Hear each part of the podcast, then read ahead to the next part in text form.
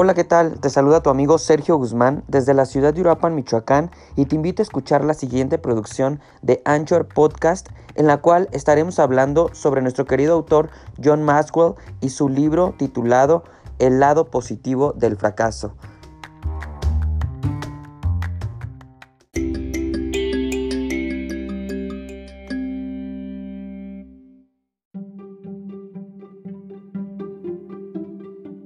Este libro es recomendado para todas aquellas personas que han tenido situaciones difíciles, que han tenido situaciones complicadas y que han tenido fracasos dentro de su vida, ya sea personal, laboral e incluso sentimental. Creo que este libro no solo habla sobre el fracaso laboral o profesional, habla sobre todo de las enseñanzas que nos deja el tener un fracaso en diferentes circunstancias de las cuales pues vivimos día con día.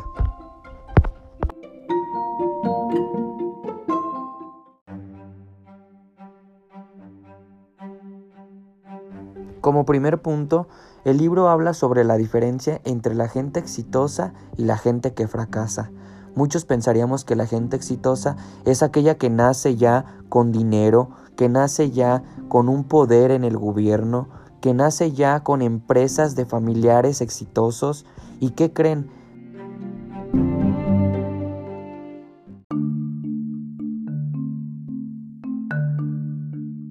El mayor porcentaje de exitosos en el mundo es de personas que vienen de clase media baja y baja.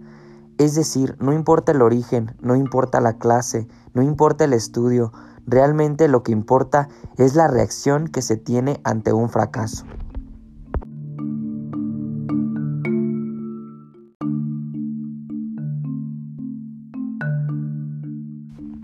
Este libro nos dice que el fracaso depende de la perspectiva de la persona.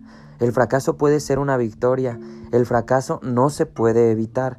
Todas aquellas personas que vivimos en este mundo tendemos a tener fracasos. El éxito se construye, sí, pero se construye a base de fracasos. Nos dice que el fracaso no existe, este llega hasta el último día de nuestra vida. En ese momento podremos saber si fracasamos o realmente tuvimos éxito. Creo yo que siempre se tiene éxito, siempre se tiene una forma de sacar el lado positivo de esas cosas negativas que pasan en nuestra vida. El agradecer esas cosas negativas, el darles la vuelta al lado positivo y el aprender de todo eso nos construye un mundo de éxito incomprendible. Nos dice que nosotros somos los únicos que determinamos si fracasamos o no. Nadie te puede decir eres un fracasado, porque tal vez el éxito para esa persona es más de lo que tú piensas o más de lo que ella misma cree.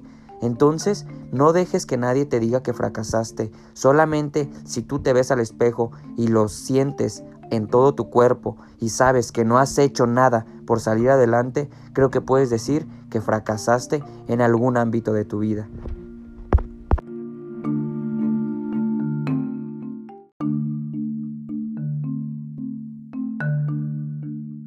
Yo pienso al igual que el autor, creo que el fracaso no se puede evitar y que realmente el fracaso tiene muchos aprendizajes. Los errores no son irreversibles, pero puedes aprender de ellos. Creo que el fracaso hay un mundo de precios que tienen que pagar para llegar al éxito. El fracaso realmente nos lleva al éxito.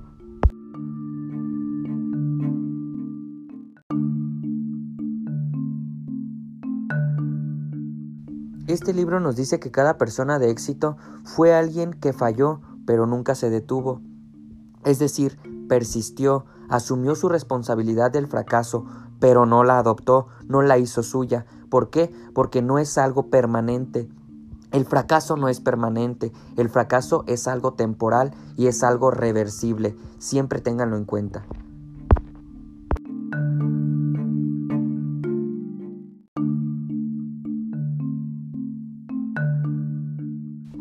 Aquella persona que triunfa se concentra en lo que puede hacer, desarrolla y explota sus habilidades personales, desarrolla capacidades inimaginables, innova. ¿Qué quiere decir? Que los triunfadores son insistentes, se capacitan y sacan lo mejor de sí.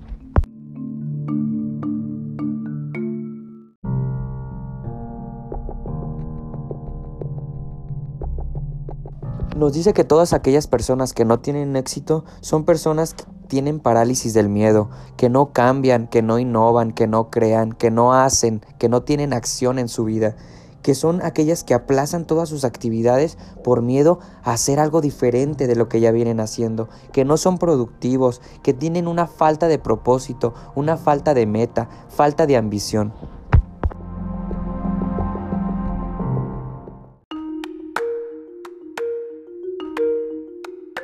Como nos dice el autor, ¿quién no fracasa? ¿Quién no comete errores? Solo aquellas personas que no intentan nada. Démonos el tiempo de analizar nuestros fracasos y volver a empezar. Y es que no empezamos desde cero, se, se, empieza desde la experiencia. Todas aquellas acciones, actividades, cosas que hicimos mal en el pasado nos ayudan a no cometer esos mismos errores y volver a evaluar esas dinámicas que realizábamos, esas situaciones por las que pasamos, realmente nos dejan mucho aprendizaje y esas nos llevarán al éxito deseado.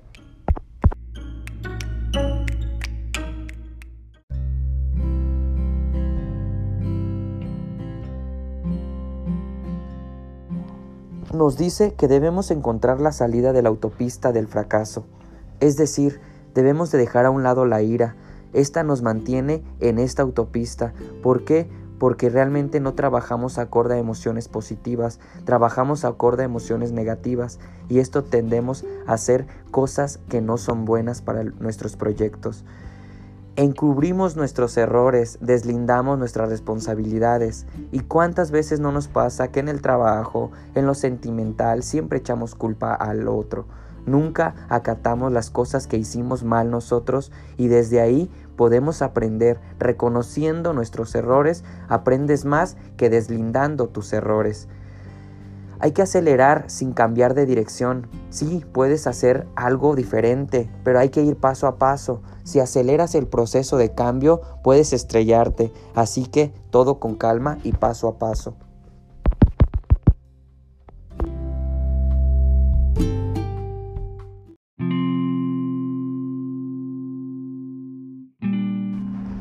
Los puntos más interesantes en el que nos hablaba el autor nos dice que el fracaso siempre es algo interno, por más que sea ocasionado por personas externas, por cosas externas, por situaciones externas.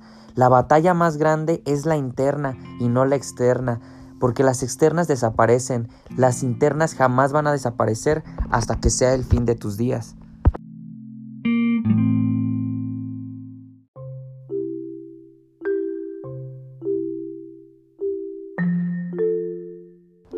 Nos dice que no es lograr posesiones o poder para tener éxito.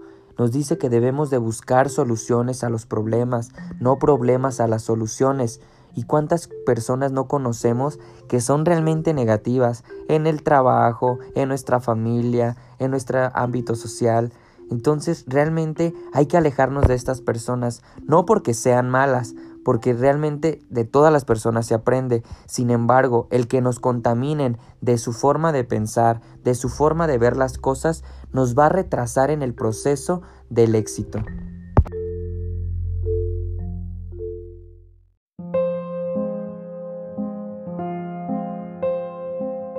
Uno de los consejos más buenos que nos puede dar el autor en este libro es que debemos dejar atrás el remordimiento de las acciones pasadas. Ya no tienen manera de cambiarse. Lo que sí podemos cambiar es la forma en la que vamos a actuar en nuestro futuro. Debemos de dejar de aislarnos. Muchas veces nos alejamos de personas, nos alejamos de situaciones, nos alejamos de cosas que nos hacen bien para mejorar, para crecer, para lograr esas metas que nos establecemos. No por el hecho de haber fracasado, debemos alejarnos del mundo entero. También tendemos a tener una racionalización de un pasado, es decir, lo hacemos nuestro, como si ya nunca fuera a cambiar, como si ya nunca fuéramos a ser los mismos, como si ya nunca fuéramos a tener algo bueno de todo aquello malo que nos pasó. No, esto es todo lo contrario. Debemos dejarlo ir, debemos de dejar esa amargura que nos ata a lograr cosas buenas en nuestra vida.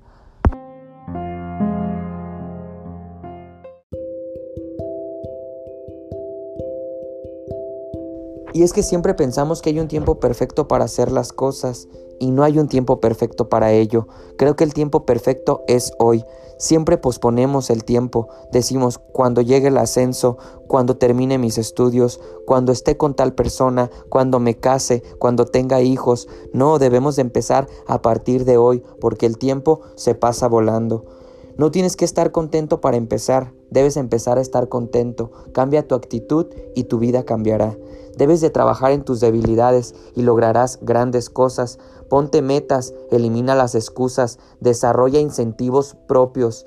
Debes de tener determinación en tu vida. Lo que cuenta es lo que haces después de volverte a levantar, no lo que hiciste cuando fracasaste. Fija una meta, organiza tus planes y entra en acción.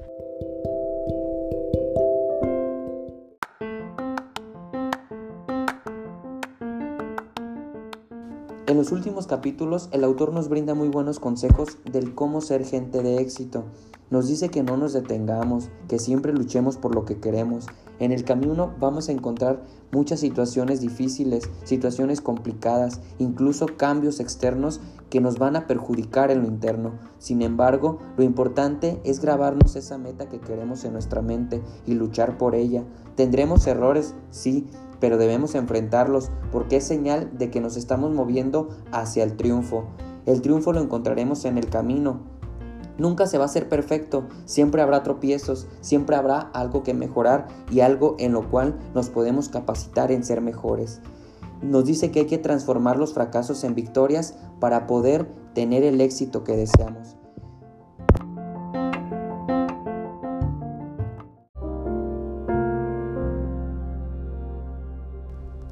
Creo que después de leer el libro, el concepto que vas a tener de fracaso va a ser muy diferente al que tenías anteriormente.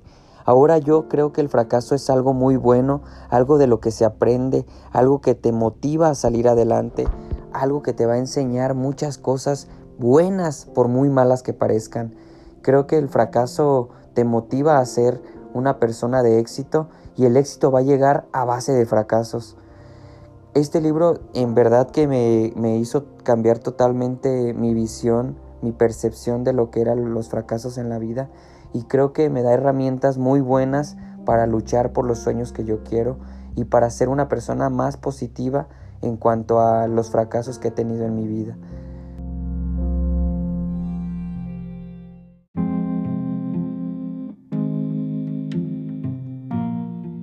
No me quiero ir sin antes agradecer a la maestra Beatriz Pelayo, quien me motivó a hacer este primer podcast sobre el libro de John Maswell, El lado positivo del fracaso. Muchas gracias a todos y que tengan buena noche.